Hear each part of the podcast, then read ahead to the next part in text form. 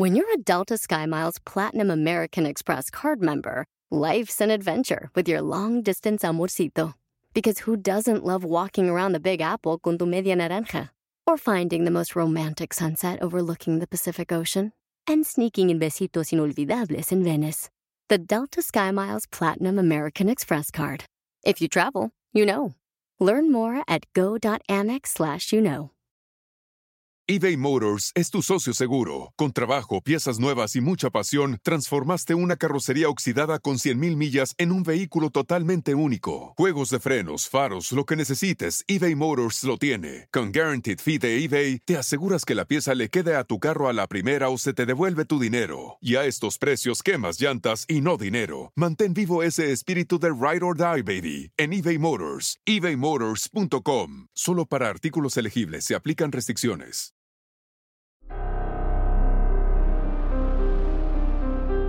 En Código Misterio encontrarás temas relacionados con energías, cuarzos, sanaciones, meditación, ovnis, fantasmas, pirámides, misterios inexplicables, culturas antiguas y continentes desaparecidos. Pero también nos remontaremos al conocimiento de nuestros ancestros para vivir una vida más sencilla pero plena. Bienvenidos.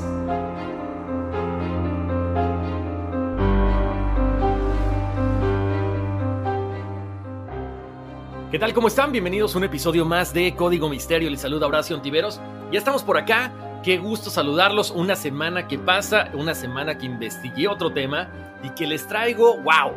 Bueno, no solamente el tema de investigación como tal, sino algunos casos, algunos más recientes, algunos un poquito más antiguos, pero no cabe duda que como siempre lo he dicho, siempre se relacionan con otros temas que ya hemos platicado, con otras investigaciones que ya he realizado. Eh, gracias a toda la gente que nos está escribiendo eh, todos estos correos electrónicos a contacto arroba código misterio. Muchas gracias, claro que sí, los estamos contestando ahí. Algunos, este, bueno, desde el programa anterior, desde el podcast anterior, por ahí les dimos lectura a algunos de los mensajes. Gracias, gracias, gracias. Me encanta que estén participando ahí en las redes sociales porque es bien interesante, ¿no? Ya saben que ese es lo importante de esto, sea, que haya una retroalimentación. Yo les pongo las fotos, ustedes me comentan si creen, si no creen. Por ejemplo, esta foto o este video de los eh, ovnis en Irán, que bueno, son dos luces que de repente se juntan y no sé si explotan, pasa un, pasan a una puerta dimensional. No sabemos qué es lo que pasa, pero bueno, el tema de esta semana tiene que ver con esto, ¿no? Entonces, si ustedes no han tenido la oportunidad de ir a ver las fotografías, de ir a ver los videos que he puesto, chequen Facebook, chequen Instagram, estamos como Código Misterio. Y bueno, el chiste es que pasen la voz también para que la comunidad cada día sea mucho más grande. Eh, estamos en todas las plataformas de audio, por supuesto, nos pueden encontrar desde eh, Apple Podcasts, Spotify, eh, Google Podcasts, en Amazon, en iHeart, en ¿qué otro? En TuneIn también, por supuesto. Ustedes busquen y ahí aparecerá Código Misterio. Señores, señoras, bueno, pues agárrense porque la investigación de esta semana, como les decía ahorita, tiene que ver con esto que son los portales dimensionales. Siempre lo hemos visto, ¿no? Eh, hemos visto toda esta situación de cómo ciertas naves eh, cruzan un punto y de repente eh, un punto en el espacio, un punto en la galaxia y aparecen en otro lado. Mucho se habla acerca de que son puertas dimensionales, mucho se habla de que son agujeros de gusano. Entonces vamos a platicar un poquito acerca de todo esto. Lo hemos visto, eh, no, sé, no sé si ustedes han tenido la oportunidad de ver la serie The Flash, de ese superhéroe que es el hombre más rápido del mundo. Eh, se la recomiendo, tiene mucho que ver con esto, ¿no? Las puertas dimensionales, eh, también la entrada a diferentes este, realidades, ¿no? A diferentes planetas Tierra. Es muy interesante, lo hemos visto, por supuesto, tanto en la serie de televisión Stargate como en la película. Yo me quedo más con la película porque aparte no, no fue tan, tan larga, ¿no? Lo hemos visto en Star Wars también, por supuesto. Si son fanáticos de Star Wars, pues seguramente se acordarán de, de la película de Solo, o sea, de Han Solo. Ahí se habla de esto precisamente. Y en la película de Contact o Contacto con Jodie Foster, que en lo personal es de mis preferidas, porque, bueno, pues ahí se habla precisamente de los agujeros de gusano, como esta eh, esta señal o este mensaje proveniente de muchos eh, cientos o miles de kilómetros de la Tierra llega hasta el planeta y construyen una nave. Bueno, no les quiero hacer spoiler, pero se la recomiendo. Es así como que, a ver muchachos, hagan la tarea. bueno, Vamos a hablar de estos portales interestelares, de estos portales dimensionales. ¿En verdad existen? Aparentemente sí. Así que ya saben, vayan por eh, pues el lápiz, papel, porque de repente si se llegan a perder van anotando. Prepárense si están trabajando. Bueno, échenle todas las ganas del mundo, porque aquí arrancamos código misterio. Como les decía, los va a dejar con el ojo cuadrado o los va a dejar con el oído cuadrado. Ya saben que todas las fotos que les estamos platicando ahorita en este momento ya están en las redes sociales. Ahí hay algunos eh, supuestos eh, ovnis que desaparecen y que aparecen a través de portales dimensionales, como siempre lo hemos platicado, ¿no? Estos portales dimensionales, eh, bueno, pues se hacen presentes en la Tierra, pues de hace, no sé, hace miles de años, ¿no? Algunos están construidos en honor a las deidades de las culturas más, eh, más antiguas de este planeta, lo hemos visto en las pirámides, lo hemos visto en los monumentos megalíticos, en fin, hay muchísima tela de dónde cortar. En los últimos años, como les decía, Hemos hablado mucho o hemos oído hablar de los agujeros de gusano, de los viajes en el tiempo, de los saltos cuánticos, de los saltos en las dimensiones, que si tiene que ver esto con el triángulo de las Bermudas, el triángulo de Alaska. Hay muchísimas cosas que la verdad, pues poco a poco se van, ¿cómo les diré? Pues uniendo, ¿no? Una con otra y nos damos cuenta de que no solamente todas las historias se unen en una sola, sino que están eh, básicamente unidas por unos hilos misteriosos que de repente nos eh, dejan con, con, el ojo cuadrado, ¿no? ¿Quién nos está manejando? ¿Quién está eh, desde arriba coordinando nuestros movimientos y todo esto, ¿no? Bueno, como les decía, ¿qué es un portal dimensional? ¿Qué son esos agujeros de gusano? Bueno, es básicamente un atajo, un atajo para tratar de ahorrarnos miles de millones de kilómetros.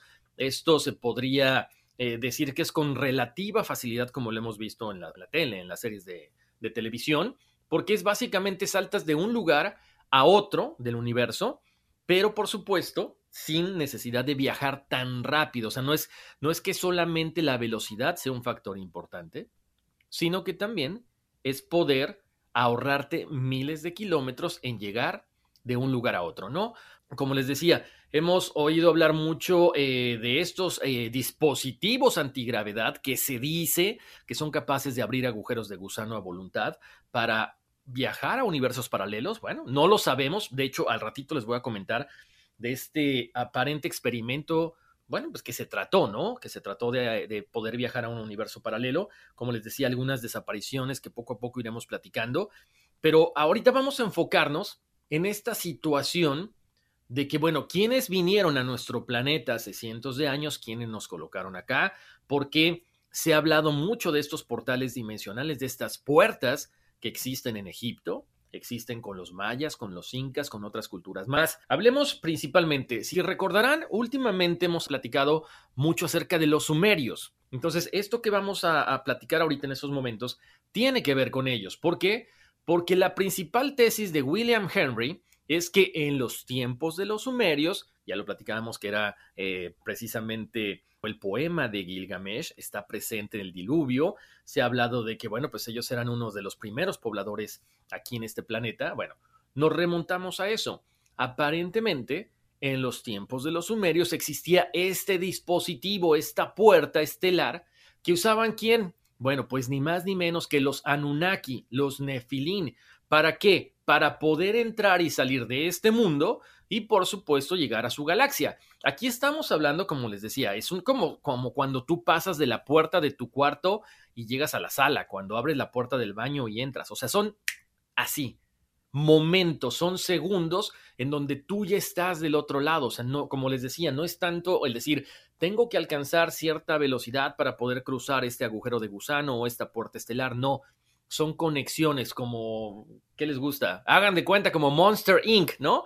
Cuando los, los monstruos abren una puerta y están en, la, en el cuarto de, de alguno de los niños que quieren asustar. Este personaje, William Henry, él dice que en, una de las tablillas cuneiformes, que se llama Sitchin, ahí hay un texto muy importante y que describe un ritual de un texto de Uruk. Y eso es lo que se comenta, ¿no? Se han encontrado representaciones que muestran a seres divinos cuidando la entrada de este templo y además se ve cómo están sosteniendo bastones de los cuales están como unos objetos eh, ahí como en la parte de arriba, que son como anillos, no sabemos si flotando, pero bueno, se ve que están ahí, eh, que forman parte de estos, pues de estos bastones o estos báculos, ¿no?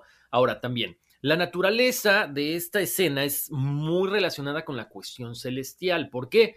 Porque vemos el símbolo del sol, porque vemos el símbolo de la luna que en este caso estarían representando a Enlil y Enki, cuidando este portal a través del cual Anu está entrando. Como les decía, esto no es solamente el hecho de que esté en esta tablilla cuneiforme, ¿no? O sea, es la escena del templo, básicamente describiendo que el jefe de los Anunnakis, de los sumerios en ese momento, Anu, sus dos hijos, Enlil y Enki, bueno, pues están presentes. Entonces, eh, William Henry, él comenta este dispositivo quizá aún existe en la ciudad sumeria de Uruk. Lo que pasa es que no se ha encontrado, pero seguramente ahí está.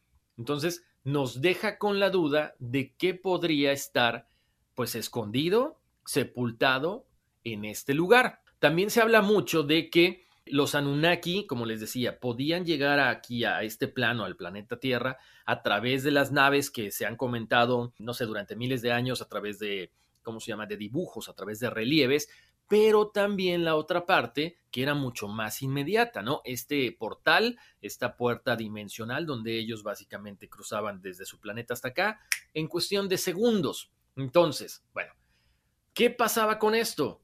Pues hay textos que se han eh, traducido que aparentemente revelan esto, ¿no? Los Anunnaki están en el cielo, estos personajes siempre permanecían a bordo de una nave espacial, no estaban en la Tierra o se estaban orbitando la Tierra y de repente, bueno, simple y sencillamente aparecían los personajes que tenían que aparecer para continuar con la explotación del oro y con el, sembrar a la raza humana en este, en este plano, ¿no? ¿Qué más hemos encontrado?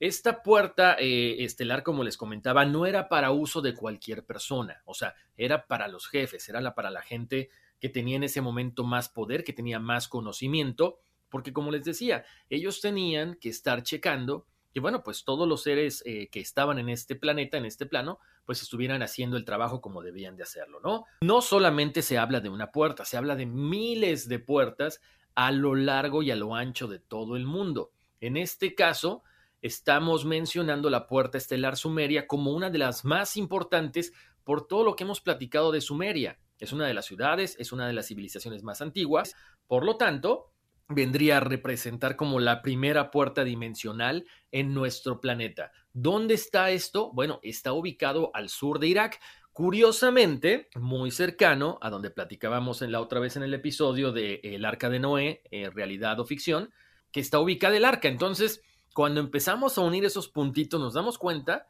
de que quizá efectivamente haya muchas cosas escondidas en la parte de Siria, en la parte de Armenia, en la parte de Irak, que todavía no hemos conocido. Continuando con la investigación, me encontré que eh, un grupo de investigadores alemanes, ellos llegan más o menos en el 2002 a, esta zona, precisamente a la ciudad eh, de Uruk, y ellos continúan excavaciones que se habían pausado por más de 12 años. ¿Por qué? No sabemos por qué. Obviamente, después de 12 años, entendemos que hay mucho más tecnología, es algo más moderno. Entonces, ellos traen un magnetómetro que sirve para detectar la presencia de objetos hechos por el hombre debajo del suelo, como un radar, haz de cuenta, ¿no? Este, este magnetómetro también trae, bueno, pues las computadoras más complejas, más poderosas de Alemania. Los geofísicos alemanes son eh, capaces con toda esta tecnología de crear un mapa de todo lo que está enterrado en esta antigua ciudad, que fue donde comenzó a crecer la civilización sumeria. Imagínense, con todo esto que tenían de tecnología los alemanes, lograron hacer un mapa de esta ciudad con 5.5 kilómetros cuadrados. Posteriormente, ellos comentan que aparentemente hubo un cataclismo, por lo tanto, los Anunnaki tuvieron que salir corriendo, unos como pues unos con naves, con estos cohetes que ya conocemos, pero los otros salieron por dónde? Por la puerta estelar, pero no sin antes dejarla clausurada. Entonces, por eso está la duda si esta puerta existe, en qué momento se podría abrir y qué podría entrar o a dónde podríamos llegar a través de esta puerta.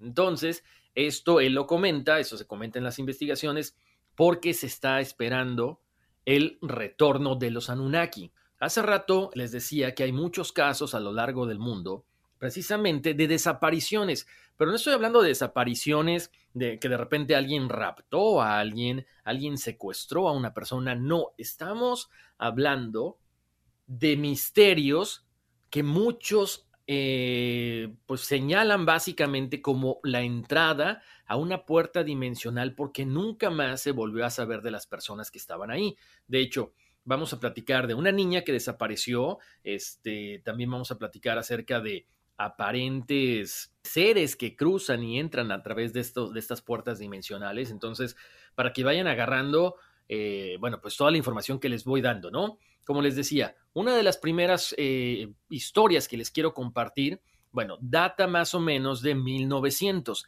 En este caso, esto fue en Australia. Es eh, un picnic, una excursión donde estudiantes, donde algunos profesores de Apple Yard College ellos salen en una excursión, pues a comer con todos los, eh, con todo el grupo, con todos los alumnos. Ellos llegan más o menos a Hanging Rock. Durante este picnic, pues es normal, ¿no? Oigan, eh, ya comimos y mucha gente de repente dice, vamos a salir a caminar, vamos a bajar la comida. ¿Qué es lo que pasa? Bueno, después de comer, cuatro estudiantes, entre ellas Miranda, Irma, Marion y Edith, deciden escalar uno de los monolitos del lugar. ¿Qué es lo que pasa? La acompaña la maestra McGraw. Ellos van con, con, la maestra. ¿Qué es lo que pasa después? Todos los asistentes a este picnic se alertan porque de pronto regresa Edith, pero regresa en una como en un estado de alerta, de histeria, y además no se acordaba lo que había pasado cuando ellos subieron este monolito, este Hanging Rock. ¿Qué pasa posteriormente? Bueno, pues toda la gente que estaba en el picnic se organizan y empiezan a armar como que, ya saben, grupos de búsqueda para tratar de localizar a los tres estudiantes que estaban perdidos y a la maestra. Pero lo más extraño es que solamente encuentran a una de las estudiantes, a Irma. Ahora, cuando uno se pone a pensar y dice, ok, salieron cinco, regresaron dos, algo está pasando. Pero no solamente queda en la desaparición de estos estudiantes y la maestra, sino que todos los miembros que asistieron a este picnic por parte del el Apple Jar College empezaron a perecer de una forma muy extraña, algunos en unos incendios, algunos fueron encontrados muertos, otros dicen que se suicidaron. Lo que sí es que nunca hubo más registro de estas investigaciones, de estos grupos de búsqueda. Tanto los tres estudiantes como la maestra desaparecieron y nunca más fueron vistos. Entonces, Ahí no entendemos, eh, porque mucha gente dice, no, a lo mejor se los comió un animal salvaje, porque ahí en Australia hay muchos animales. Ok, pero ¿cómo fue que regresó una de ellas, una de estas estudiantes, y luego posteriormente encontraron a otra? O sea, ¿por qué se encontraban en esta, eh, eh, no sé, en este momento de histeria total y no recordaba qué es lo que había pasado cuando subieron el monolito? Entonces, ahí se los dejo, se los dejo ahí a su criterio, nos deja con muchas dudas, por supuesto. De hecho, hay una película, hay una película acerca de esto, dicen que es muy buena, yo no he tenido la oportunidad de verla, es una película de 1975 que se llama The Picnic of a Hanging Rock. Bueno, vámonos a otra desaparición también que tiene que ver con portales dimensionales o quizá una abducción por parte de una nave, una nave extraterrestre. El teniente primero Luis Alejandro Bello Silva, él desapareció el 9 de marzo de 1914. Él era un piloto, él era aviador chileno que se extravía en ese año, 1914. Él estaba haciendo una prueba, una prueba en un avión, para obtener el título militar. ¿Qué pasó? No se sabe hasta el momento, ni qué pasó con él, ni qué pasó con la nave. De hecho, ni los científicos pueden explicarse cómo una persona podría desaparecer de tal forma. Se esfumó en el aire, así como lo están escuchando. Entonces, los científicos han llegado a varias conclusiones. Una, que quizá cayó en el mar. Estamos hablando de 1914, no había tanta tecnología. Pero por la forma en la que desaparece este personaje, sí se enfocan más en que fue o una abducción extraterrestre o quizá que haya pasado a través de una puerta dimensional. Entonces, esta esta, digamos, esta desaparición también está catalogada como una desaparición a través de una puerta dimensional. Continuamos con otro caso. En Brighton, Inglaterra, que siempre se mantuvo en el anonimato esta persona, escribió, hace poco estaba paseando a mi perro, un perro pequeño, en la zona de Hanover, en Brighton, cuando noté que un agujero de gusano o un vórtice se había abierto en Montreal Road, o sea, en la calle de Montreal. Cuando lo observé con más detenimiento, me pareció que era una clase de portal hacia otros tiempos, lugares y dimensiones. ¿Por qué? Porque él veía gente, veía cosas que normalmente no había visto en este lugar, porque bueno, era el lugar por donde él siempre salía a caminar con su perro, ¿no? Agregó, podría haber investigado un poco más, pero me preocupaba que mi perro fuera tragado por el vórtice. Al principio, creí que era parte del Festival de Brighton, de este lugar donde él vivía, pero creo que pudo ser un peligro para el público en general. Espero su respuesta.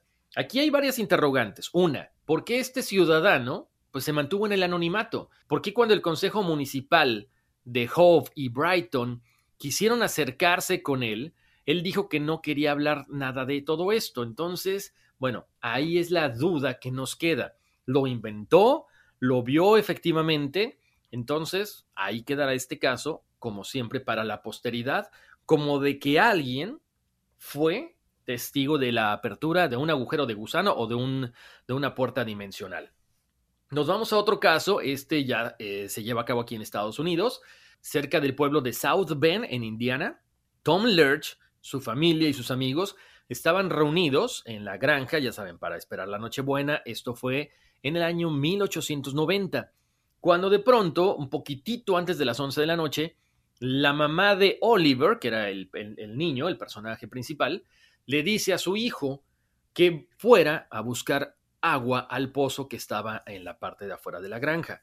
Le da una cubeta o un cubo, Oliver tenía 11 años, el pequeño sale de la casa, hay que recordar que estamos en pleno invierno, hace mucho frío, va completamente tapado, por supuesto, pero lo más curioso es que, no sé, 10 segundos después de que él cierra la puerta, de que él va hacia la parte de atrás de la granja, en ese momento, Oliver grita, grita pidiendo ayuda, pidiendo socorro. ¿Qué pasa? Los asistentes a la fiesta escuchan el grito y salen rápidamente pensando que a lo mejor un, no sé, un animal había atacado a Oliver, podía haber sido un lobo, podía haber sido otra cosa, pero cuando ellos salen a la parte donde había cerrado la puerta Oliver, se dan cuenta que no hay nada, no hay un animal, no hay un lobo, no hay nada, no está ni siquiera Oliver.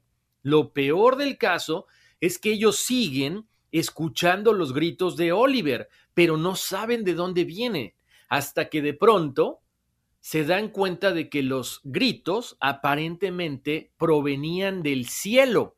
Ellos voltean y no había nada, pero se seguían escuchando los gritos de Oliver que decían, socorro, me han agarrado, me han cogido, socorro. Entonces, ¿qué es lo que pasó? Imagínense ustedes el shock de esta familia, de estos amigos, cuando sales a ver qué es lo que está pasando con este chico de 11 años, de repente no ves nada, pero solamente escuchas algo, estos gritos desgarradores de algo que está pasando con alguien, pero tú no ves absolutamente nada. Bueno, pasa este momento de shock, ellos siguen buscando, obviamente, en la tierra, en la parte de la granja a este Oliver, se dan cuenta de que efectivamente el niño sale de la casa, dejó un camino de huellas en la nieve, en el lodo, pero de pronto, antes de llegar al pozo, estas huellas desaparecen, o sea, como si una hubiera venido una nave extraterrestre y lo hubiera abducido, o dos, quizá que hubiera cruzado a través de un portal dimensional. Ahora, lo más curioso del caso es que, bueno, el niño desaparece, pero sí encuentran el cubo. O sea, hagan de cuenta como si se lo hubieran robado, el cubo sale volando por allá, como a unos escasos metros de, del pozo. Bueno, ¿Qué pasa después? Le llaman a la policía, eh, se sigue investigando porque era muy, muy interesante esta situación de saber qué había pasado con el niño. Hasta el momento no se sabe exactamente qué fue lo que sucedió y, bueno, no sabemos si es una parte de una abducción o que quizá el niño cruzó a través de un portal dimensional. Continuando con otro de los casos que investigamos, Eh, este está un poquito ambiguo, no hay mucha información, pero se los quiero traer a, a, la luz, se los quiero traer a colación. Esto sucedió el 21 de mayo de 1974, donde ya es una desaparición masiva. Un autobús con 67 personas a bordo, que iba desde Ecuador hasta Colombia, desapareció en la frontera de los dos países sin dejar rastro. Nunca se pudo determinar el paradero de la gente, nunca se pudo eh, determinar el paradero de estos autobuses. Mucha gente pudiera pensar que a lo mejor fue la guerrilla, no, o sea, desapareció todo. Hubo eh, policía, hubo guardabosques, hubo gente de los dos países, gente de Ecuador y gente de Colombia, tratando de desentrañar toda la información posible de qué había pasado con estos 67 pasajeros y nunca se supo nada, imagínense. Bueno, continuando con otra experiencia, pero mucho más reciente, les voy a comentar lo que pasó. Esto fue en Uruguay. Para que vean, antes de continuar con esto, la importancia de tener siempre un celular a la mano. Como yo siempre les, les comento, si nosotros tenemos un celular viejito, dejémoslo en la noche, grabando video o grabando audio, quién sabe qué cosas podemos percibir en nuestra casa. Si les da miedo, no lo hagan, por favor. Pero bueno, esta situación pasó el 7 de noviembre del 2015. Lo más curioso es que esto fue afuera, o sea, fue en un parque a la vista de mucha gente, pero solamente una persona lo pudo capturar en su teléfono. Eso está interesante, ¿no? De hecho, vayan a ver las fotos que ya están en las redes sociales, en Facebook y en Instagram en Código Misterio. ¿Qué es lo que pasa? ¿Qué es lo que aparece en esta fotografía? Pues aparece claramente un portal dimensional. De hecho, se ve este, este portal, pero como una especie de aro. Como les decía, nadie se da cuenta de lo que sucede. De hecho, la persona que toma esta foto no se dio cuenta en el momento, sino que hasta que después que está revisando su celular para ver este partido de fútbol, se da cuenta de que hay algo curioso en la fotografía. Esta, este pequeño círculo, este pequeño anillo, como se ve como de plástico, se ve muy curioso, que está apareciendo en el cielo.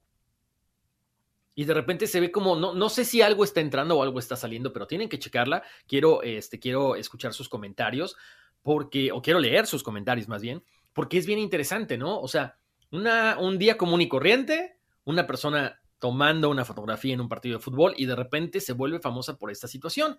Entonces, ¿qué es lo que pasa? Bueno, se le hizo un examen a esta fotografía, no hay Photoshop, no hay ningún tipo de edición, la fotografía está tal cual esta persona la tomó, ¿ok? Entonces, es bien interesante, eh, los invito a que chequen, por ahí mucha gente ha tratado de eh, tratar de encontrar el fraude, tratar de encontrar la edición, lo más curioso es que no, no existe. De hecho, uno de los grandes investigadores del fenómeno ovni y, ufólogo, Vicente Fuentes, español, eh, de, bueno, pues se, dedicó un tiempo a estudiar esta fotografía y, él analiza todo esto, como les decía, a ver si se había podido alterar con Photoshop o algo y dice, no, aparentemente el, el celular Samsung Galaxy, y da el modelo, sin flash, tomó la fotografía en modo automático, da el día, da eh, el, año, da la hora, no sufrió modificaciones de esta fotografía. Entonces, pues ahí es donde nos damos cuenta que quizá la tecnología que se ha estado desarrollando últimamente y que vemos en los teléfonos, en las nuevas cámaras fotográficas y demás, pues permiten captar todas estas anomalías en el tiempo y en el espacio, porque ahorita vamos a platicar de otras cosas más, ¿no? Vamos a ir con otro caso que ese está muy interesante. ¿Por qué? Porque como les decía, cuando ya empezamos a platicar acerca de que algunas civilizaciones tenían contacto con estos seres de otros planetas a través de las puertas dimensionales, pues es que quizá ellos las pusieron en este plano, ¿no?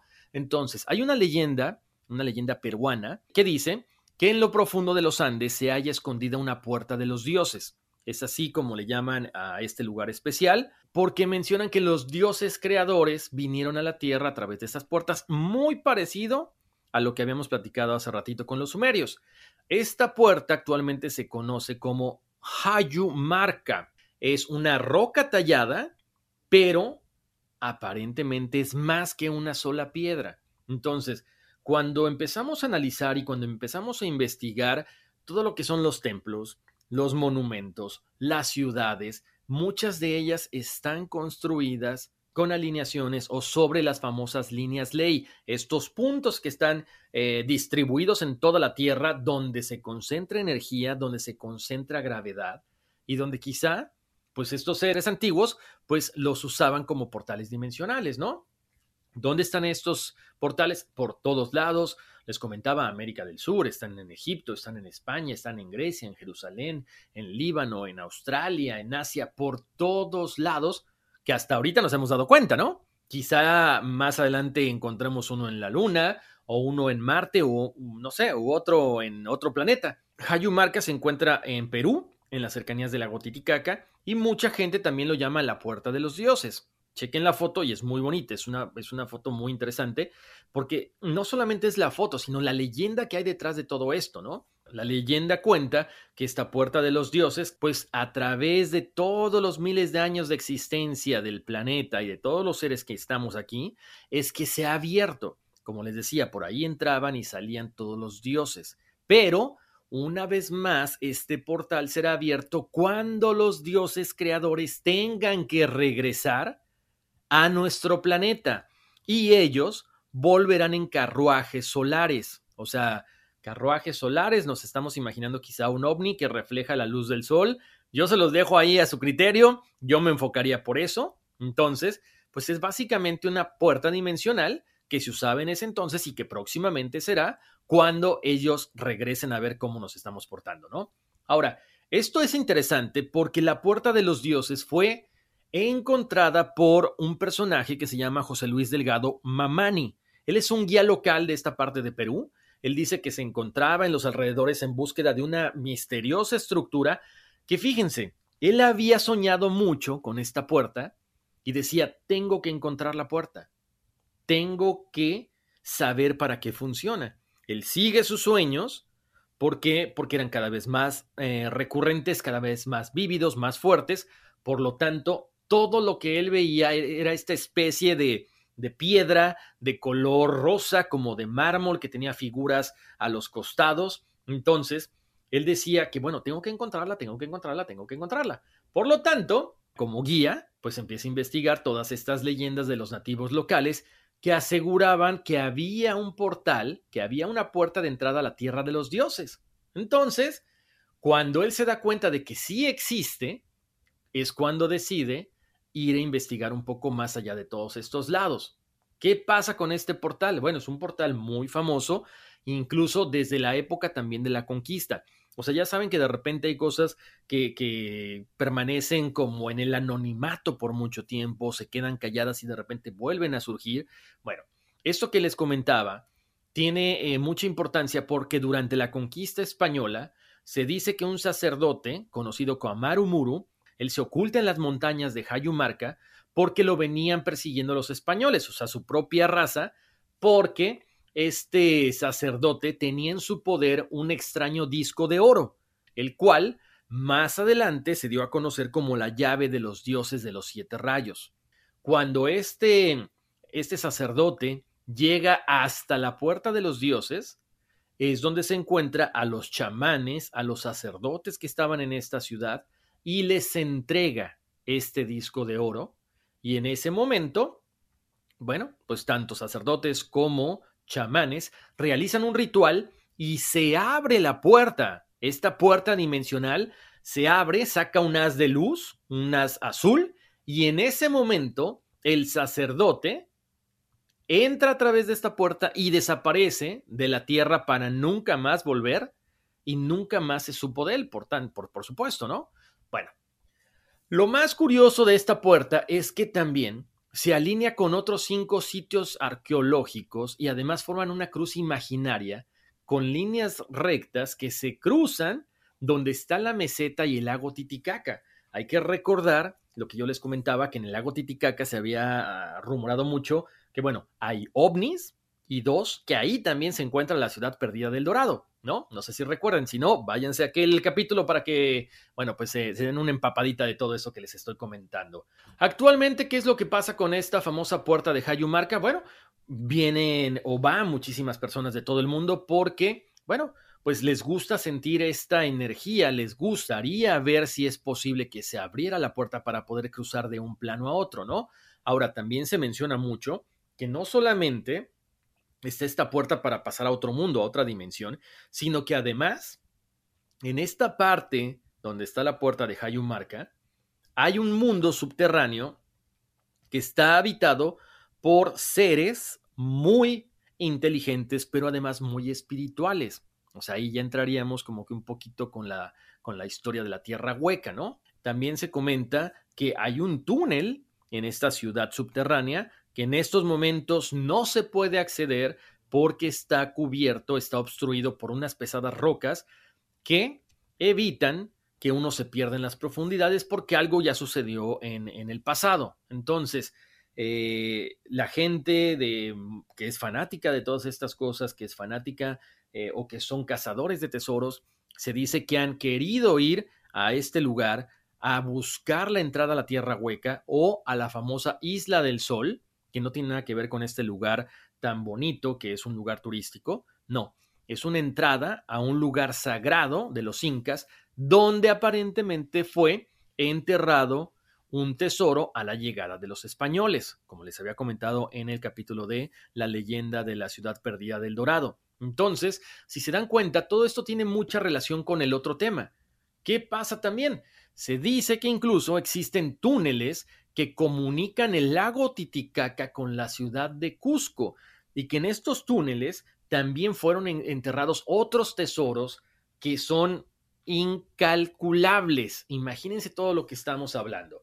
Bueno, esto que tiene que ver con Perú es muy interesante porque es una de las culturas más antiguas, ¿no? Si recordamos, están las líneas de Nazca y todas estas cosas. Ahora, no sé si ustedes eh, recuerden, hace, no sé, algunos años, par de años, tres años aproximadamente, eh, hay unas cámaras que monitorean la actividad volcánica en México y específicamente monitorean la actividad del volcán Popocatépetl, que es uno de los volcanes eh, con más actividad tanto en México como en el mundo entero. Bueno, eh, en una de estas escenas, en uno de estos videos que se están proyectando a través de las redes sociales, a través del Facebook, de pronto es algo muy curioso porque se ve con la imagen este, en la cámara y con el juego de luces del sol y las nubes y demás, como si existiera una puerta dimensional a un costado del volcán Popocatépetl. Entonces la gente dice, a ver, a ver, a ver, espérame, chequenla porque la verdad la foto está alucinante. Se ve como esta puerta, este portal está abierto, no se ve que entre alguien o que salga alguien, pero chequenlo porque sí está muy, muy alucinante. Y de hecho, mucha gente comenta que este tipo de portales también se han visto ya en el continente de la Antártida, donde precisamente estuvieron estas bases nazis y donde se dice que está este, bajo el hielo pirámides, la Atlántida y muchas eh, civilizaciones antiguas. Entonces, chequen esa. También les quería comentar que ya están en las redes sociales este haz de luz que apareció sobre la pirámide de Chichen Itza cuando una familia fue, este, fue de vacaciones el papá le toma una foto a sus dos hijos y aparece un haz de luz que aparentemente pensaríamos que es un portal dimensional que está ahí. Oigan, por cierto, ya saben que a mí me encanta platicarles todo lo que me ha tocado vivir. Cuando todavía viví en México, eh, tuve la oportunidad de visitar Tepoztlán, que bueno, es uno de los lugares más energéticos de México para mucha gente, para muchos investigadores, para muchos eh, gurús, para mucha gente que se dedica al estudio de, la metafísica, ¿no? Cerquita de ahí hay un pueblo que se llama Amatlán de Quetzalcoatl, donde aparentemente en una cascada ahí fue concebido Quetzalcoatl, ¿no? Entonces, eh, bueno, tomé un, un tour con una persona que es originaria de ahí y me llevó por diferentes lugares, ¿no? Entonces me decía, mira, ¿ves aquella, aquella montaña con un pequeño hueco como una ventana? Yo, sí. Bueno, pues esa es una puerta dimensional. Gente que llega allá arriba dice que cuando este, suben esta montaña pueden ver del otro lado, pues cosas que normalmente no se ven, ¿no? Gente diferente, este, animales diferentes. No sé si sea cierto, es lo que comenta él, este guía, y lo que comenta la gente de la región de Amatlán, y después me llevó a otro lugar que, este, bueno, donde aparentemente fue bautizado Quetzalcoatl y a cerquita de ahí, a escasos minutos, eh, puedes ver algunas pinturas rupestres, pero me llamaba la atención que hay una roca que parece como una puerta. Entonces yo le pregunté eh, qué era exactamente esa, pues esa grieta, ¿no? En la pared, una pared como de 20, 30 metros. Me dice, ah, bueno, esa es una puerta dimensional. Hace muchos años, aquí en Amatlán y en la parte de Tepoztlán, la gente decía que cuando los moradores o con los, cuando los pobladores eran buenos, esa puerta se abría cada año. Entonces tú entrabas cada 31 de diciembre, la gente entraba, pero no podía salir hasta el próximo año, que era cuando se volvía a abrir ese portal, esa puerta dimensional. Y la gente que salía de ahí, bueno, decían que habían vivido durante ese tiempo este, cosas muy bonitas, ¿no? Que había animales que ellos no conocían, tipo dinosaurios, frutas que nunca habían probado, gente que nunca habían visto y salían de ese plano dimensional con mucha luz, con mucha paz, mucha tranquilidad y muchos de ellos llegaron a sacar monedas de oro que, bueno, pues nunca habían visto, ¿no? La, gente de esos lugares. Conforme ha ido cambiando, eh, las personas han ido modernizándose los tiempos, pues ahora el portal aparentemente se abre cada 100 años, es lo que nos dice, ¿no? Entonces, una experiencia interesante, eh, sí se siente una vibra extraña, no una vibra rara, ni mala, ni mucho menos, sino sí mucha, mucha vibra, mucha energía. Ahí les pongo las fotos de este lugar, Amatlán de Quetzalcoatl, que tuve la oportunidad de ir. Y, este, y bueno, vamos a seguir con esto y vamos a entrar ahora ya en el mundo de la ciencia, ¿no? Porque en el 2019 se comentó que un equipo de investigadores del Laboratorio Nacional de Oak Ridge en Tennessee iban por primera vez a abrir un portal hacia una dimensión paralela. Eso lo afirma el líder del equipo, el líder de, los físicos, Leah Broussard, a la cadena NBC. Ellos decían que habían estado trabajando como equipo, como científicos, en la construcción del equipo necesario para explicar los resultados anómalos obtenidos por físicos de partículas en los años 90. Entonces, cuando miden todas estas partículas, los neutrones, cuánto tardan en descomponerse en protones, en cuánto tiempo se eliminaba el núcleo de un átomo, todo esto los lleva a la conclusión de que podrían abrir esta puerta dimensional, ¿no? En ese momento, el diario de Independent, eh, bueno, empiezan a investigar, empiezan a, cuestionar a los científicos, aparentemente se iba a dar esta situación. ¿Qué, ¿Qué, iban a hacer? Bueno, iban a disparar a través de un túnel de 15 metros un haz de neutrones que tendrían que atravesar un potente imán para llegar a una pared impenetrable. Al otro lado de la misma pared iba a haber un detector de neutrones que en condiciones normales no debería detectar nada. Pero si por el contrario hubiera detectado los neutrones, la teoría de estos físicos americanos es que los neutrones lanzados habrían atravesado la pared oscilando en un mundo espejo, lo cual sería la primera prueba de la historia de la existencia de una dimensión paralela. El problema es que no sabemos nada. O sea, quizá obtuvieron precisamente estos resultados positivos, quizá pudieron abrir esta eh, dimensión paralela, pero como no era conveniente decirlo, ya se quedaron callados porque no hay rastros ni de los científicos ni del experimento. Ahorita les comentaba una palabra muy importante, espejo. Bueno, ahora vamos a entrar de lleno ya a si los espejos son portales a otros mundos o no. Muchas personas le tienen miedo a los espejos, muchas culturas le tienen cierto respeto, muchas otras les tienen cierta devoción. ¿Por qué? Porque los espejos para muchos pueden ser usados como oráculos o también a portales a mundos paralelos. Si ven la película o la serie de Skeleton Key en Netflix, más o menos van a entender, chequenla, se la recomiendo mucho. Se dice, para empezar, que si una persona fallece, es conveniente que si el velorio va a ser en casa, no se tengan espejos. De hecho, eh, parte de la cultura de los judíos, ellos mencionan esto. No tienen que haber espejos o tienen que estar cubiertos porque quizá el alma de la persona se puede quedar ahí presa y no va a seguir evolucionando. ¿Ok? Bueno, en la cultura oriental los espejos se usan para agrandar espacios, para ampliar los poderes, según el Feng Shui.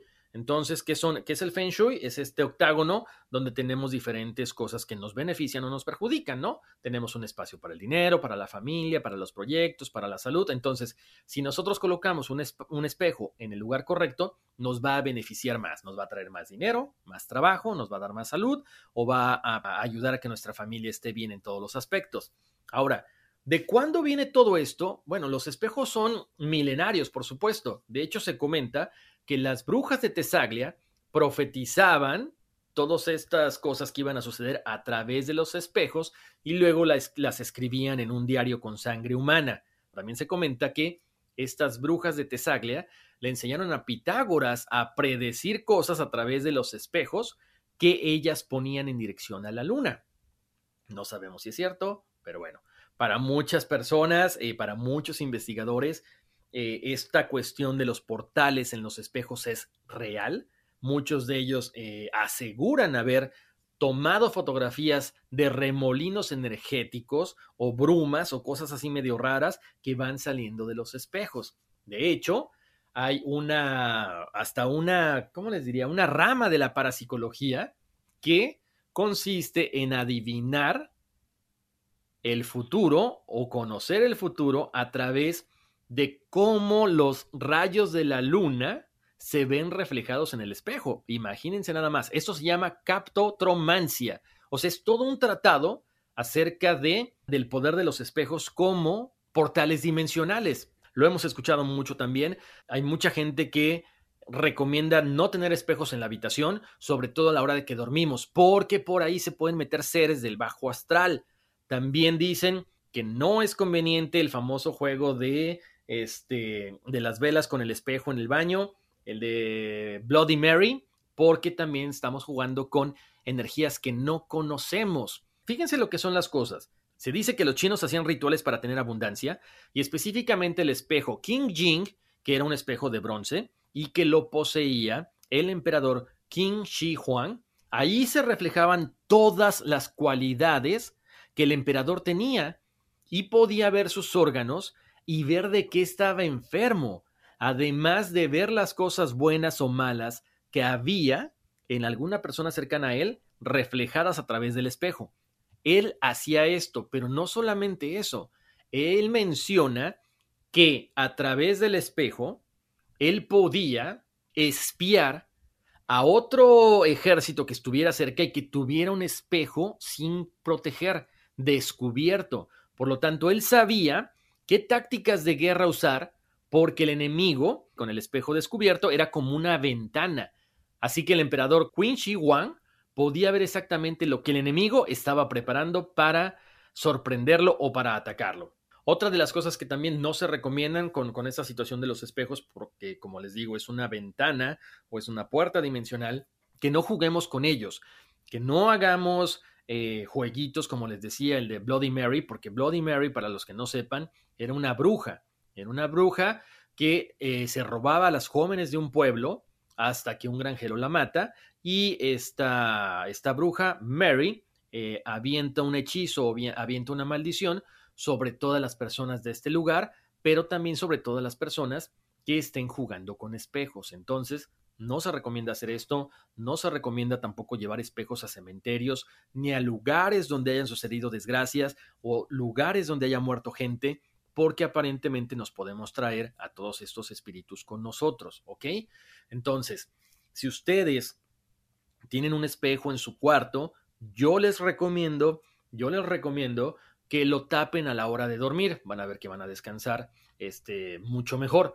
Ahora, ¿De dónde viene esta situación de que los espejos son de mala suerte? Bueno, los romanos son los que básicamente hacen eh, o inician esta tradición o esta superstición porque decían que la vida se renovaba cada siete años. Por lo tanto, si tú rompías un espejo, tu alma se quedaría atrapada en este lugar y no serías liberado hasta el siguiente ciclo. ¿Cómo podías, eh, digamos que romper la maldición? Bueno, recogías todas las piezas, las enterrabas en el suelo o las aventabas a un río y el río se llevaría tu desgracia. Si se dan cuenta, pues como les comentaba ahorita, todos los temas siempre se van eh, relacionando unos con otros. A mí en lo personal me encantó Me encantó esto de los portales dimensionales porque tiene que ver con Anunnakis, porque tiene que ver con antiguas civilizaciones, con los sumerios de los cuales tanto hemos hablado en los últimos podcasts. Entonces, me encantaría saber qué piensan ustedes acerca de toda esta situación, qué piensan acerca de, los espejos, si han tenido alguna experiencia buena o mala, lo que ustedes quieran. Entonces, como siempre, los invito a que vayan a las redes sociales de Código Misterio a ver las fotografías. Estamos en Facebook, estamos en Instagram como Código Misterio. El email para que me contacten con cualquier pregunta, adelante, siéntanse con toda la libertad, es contacto arroba códigomisterio.com. Los invito a que pasen la voz de que estamos aquí en cualquier plataforma de audio Estamos en Apple Podcasts, Google Podcasts, Spotify, TuneIn, en Amazon, por todos lados. Y si ustedes quieren de repente eh, también conocer más acerca de los otros proyectos en los cuales ando por ahí metido, les invito a que vayan a conocer Todos por el NES. Es un proyecto bien bonito que tiene que ver con bienestar integral para toda la familia. Este, les comento también hace, que les gusta? Hace una semana, bueno, hace unos días, por ahí tuve la oportunidad de, de estar en uno de los, eh, híjole, no sé si congreso le pueda llamar, de Tony Robbins, un retiro de cuatro días intensos que fueron verdaderamente revitalizadores. Me encantaron las experiencias ahí, ahí mostradas, me encantaron los ejercicios, es algo que yo se los recomiendo que es parte de lo que nosotros hacemos en All for NES o en Todos por el NES, estas meditaciones, estas pláticas con expertos que amplían nuestros conocimientos. Entonces, en serio, vayan a checarlo. Estamos en cualquier plataforma también de audio y, en las redes sociales, ¿no? Como Todos por el NES. Oigan, pues muchísimas gracias, como siempre. Eh, yo me la paso bien a gusto aquí platicando con ustedes. Nos podríamos pasar otras dos horas, tres horas y echando cotorreo. Les mando un abrazo muy grande. Nos escuchamos la próxima, eh, la próxima semana con otro episodio de Código Misterio. Se despide de ustedes Horacio Antiveros y como siempre, vámonos, que aquí espantan. Want the same expert advice you get from the pros in the store while shopping online at discounttire.com? Meet Treadwell, your personal online tire guide that matches you with the perfect tire for your vehicle. Get your best match in one minute or less with Treadwell by Discount Tire.